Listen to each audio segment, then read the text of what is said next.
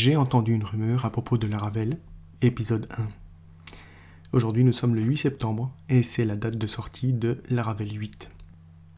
Laravel a adopté depuis plusieurs mois déjà le Semantic Versioning, ce qui lui permet d'effectuer une sortie de nouvelles versions tous les 6 mois, tout en conservant une version LTS, la dernière en date datant du 3 septembre 2019, et sera valable en termes de correction de bugs jusqu'au 3 septembre 2021.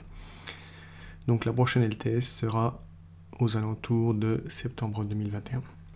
Donc aujourd'hui c'est un peu jour de fête parce que c'est la sortie de Laravel 8, donc euh, comme toujours c'est des dates très attendues pour savoir euh, ce que l'on va avoir à se mettre sous la dent, tout en sachant que bien évidemment euh, lorsque l'on suit le développement de Laravel on peut voir au fur et à mesure dans la version de développement les nouvelles fonctionnalités qui vont apparaître. Le but de ce podcast d'aujourd'hui, c'est de vous livrer rapidement, succinctement, les nouveautés de cette version de Laravel 8. Donc évidemment, euh, sur un podcast, je ne pourrais pas vous faire de démonstration euh, de code ou quoi que ce soit, mais je vous prépare euh, quelque chose en parallèle sur Happy2Dev. Donc Laravel 8 arrive avec plusieurs nouveautés, celle qui est mise en avant dans la release note qu'on peut trouver sur la documentation officielle est Laravel Jetstream. Qu'est-ce que euh, Laravel Jetstream? Tout simplement, ça va vous permettre de créer un template d'application, on va dire, pour démarrer un nouveau projet et qui va inclure euh, tout ce qui va concerner euh, le login, l'enregistrement, la vérification d'email. Vous pourrez mettre en place l'authentification à deux facteurs, la gestion des sessions et le support des API avec euh, Laravel Sanctum qu'on connaît déjà. Euh, optionnellement, on pourra avoir aussi un gestionnaire d'équipe. Donc à terme, Laravel Jetstream va remplacer et sera censé améliorer le package Laravel UI que l'on a pour le moment, qui permet de le déployer en Bootstrap, en Vue.js, etc. Donc Jetstream utilise Tailwind CSS et peut se construire autour de Livewire ou Inertia. Livewire, donc, qui est le package de Caleb, qui est très, très connu, et d'ailleurs euh, dont la version 2 est sortie euh, hier. Une autre nouveauté était euh, quelque chose qui était demandé depuis longtemps par la communauté Laravel, c'était d'avoir la possibilité d'avoir à la génération d'une nouvelle application un répertoire models pardon, avec le S, directement dans le répertoire app afin d'éviter, lorsque l'on a euh, beaucoup de modèles dans son application, d'avoir tous ces fichiers qui sont à la racine de, APP. Une autre innovation importante et qui va vous demander quelques adaptations de votre code lorsque vous passerez des versions précédentes à Laravel 8 est la mise en place des classes de modèle factory. Donc précédemment, lorsque vous génériez une nouvelle factory, le code de cette factory en gros se résumait à un tableau, un tableau que l'on retournait. Euh, dorénavant, avec, euh, à partir de Laravel 8, euh, les, ces factories seront des classes tout simplement. Donc ça a été mis en place par défaut pour le modèle user, enfin la factory du modèle user, et c'est déjà disponible dans cette nouvelle version de Laravel 8. Donc ça, il va falloir apprendre à, le faire différemment. Il faut savoir que bien évidemment, la commande artisan, PHP artisan make factory qui existait précédemment a été mise à jour pour prendre en compte ce changement important. Alors ensuite, vous l'avez peut-être déjà expérimenté, mais quand vous avez une application Laravel qui commence à grossir ou qui existe depuis pas mal de temps, vous pouvez avoir de nombreuses, nombreuses migrations. Et donc ça peut générer un temps d'installation euh, assez long, ça peut être aussi euh, gênant d'avoir autant de, fichiers qui parfois euh, se contredisent, qui font et défont les colonnes.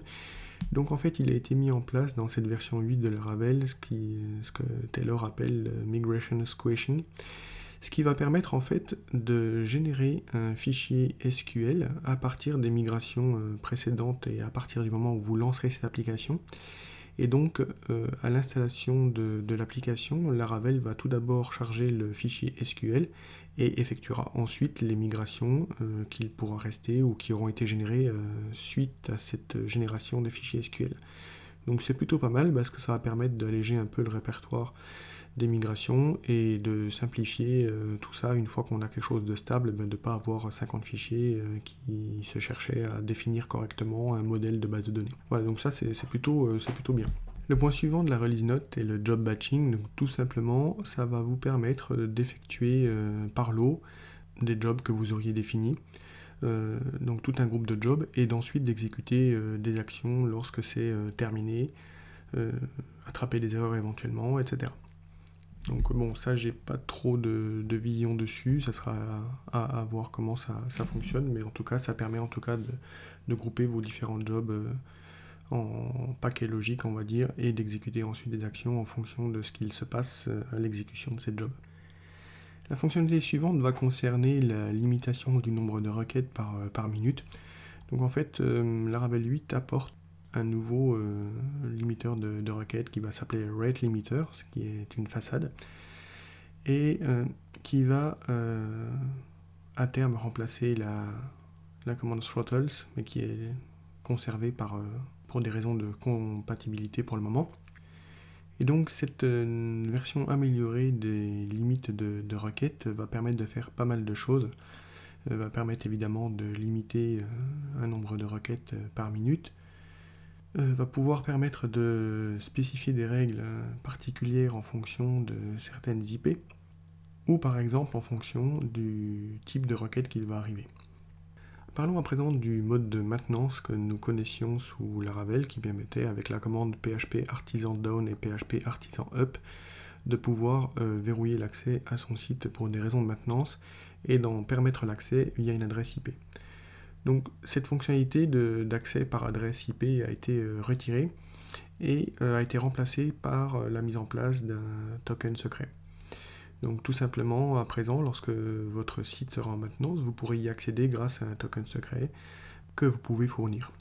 Une fois que vous accéderez à cette route avec le token, cette demande sera prise en compte et vous serez autorisé à naviguer sur votre site normalement. Une autre fonctionnalité qui arrive dans cette version 8, c'est le Dynamic Blade Components. Donc c'est présenté de la façon suivante, c'est parfois lorsque vous développez, vous voulez intégrer un, composant euh, Blade, mais vous ne savez pas exactement lequel jusqu'à euh, l'exécution de l'application. Cela vous permet donc de passer en paramètre de votre Blade Component le nom sous forme de variable, et ça sera chargé donc dynamiquement à l'exécution de votre code. Ensuite, nous allons faire un peu de retour vers le futur ou vers le passé avec les Time Testing Helpers. Donc ça a été mis en place euh, dans cette version et ça permet lorsque vous allez effectuer vos tests d'avancer dans le temps ou de reculer dans le temps grâce à, une méthode, une façade qui s'appelle Travel euh, qui vous permet de définir euh, combien de millisecondes, secondes, heures, jours, années vous voulez aller dans le passé ou dans le futur par rapport au temps présent. La fonctionnalité suivante avait été annoncée il y a quelques temps déjà par euh, Taylor euh, et ça concerne la commande artisan serve. Donc euh, jusqu'à présent, lorsque vous lanciez votre serveur et que vous modifiez votre fichier de configuration .env, c'était pas pris en compte. Là, à partir de cette version Laravel 8, donc, il y aura un reload automatique dès qu'il y aura une détection du changement de, configuration .env. Et enfin, une des dernières euh, modifications qui apparaît dans la release note concerne la pagination des vues euh, Tailwind.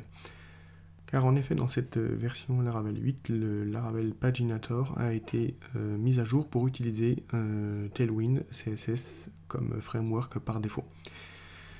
Évidemment, les versions Bootstrap 3 et 4 restent disponibles en fonction du choix que vous ferez.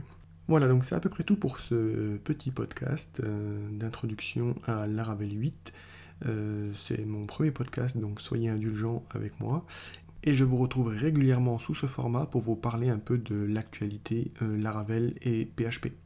Si tu souhaites former à Laravel ou découvrir un peu plus ce framework, je t'invite à aller sur mon site happytodev.itanea.fr, happytodev tout attaché. Tu pourras y retrouver des formations gratuites et payantes sur ce framework. Et avec le code podcast10, tu bénéficieras de 10% de réduction. Je vous dis à très bientôt.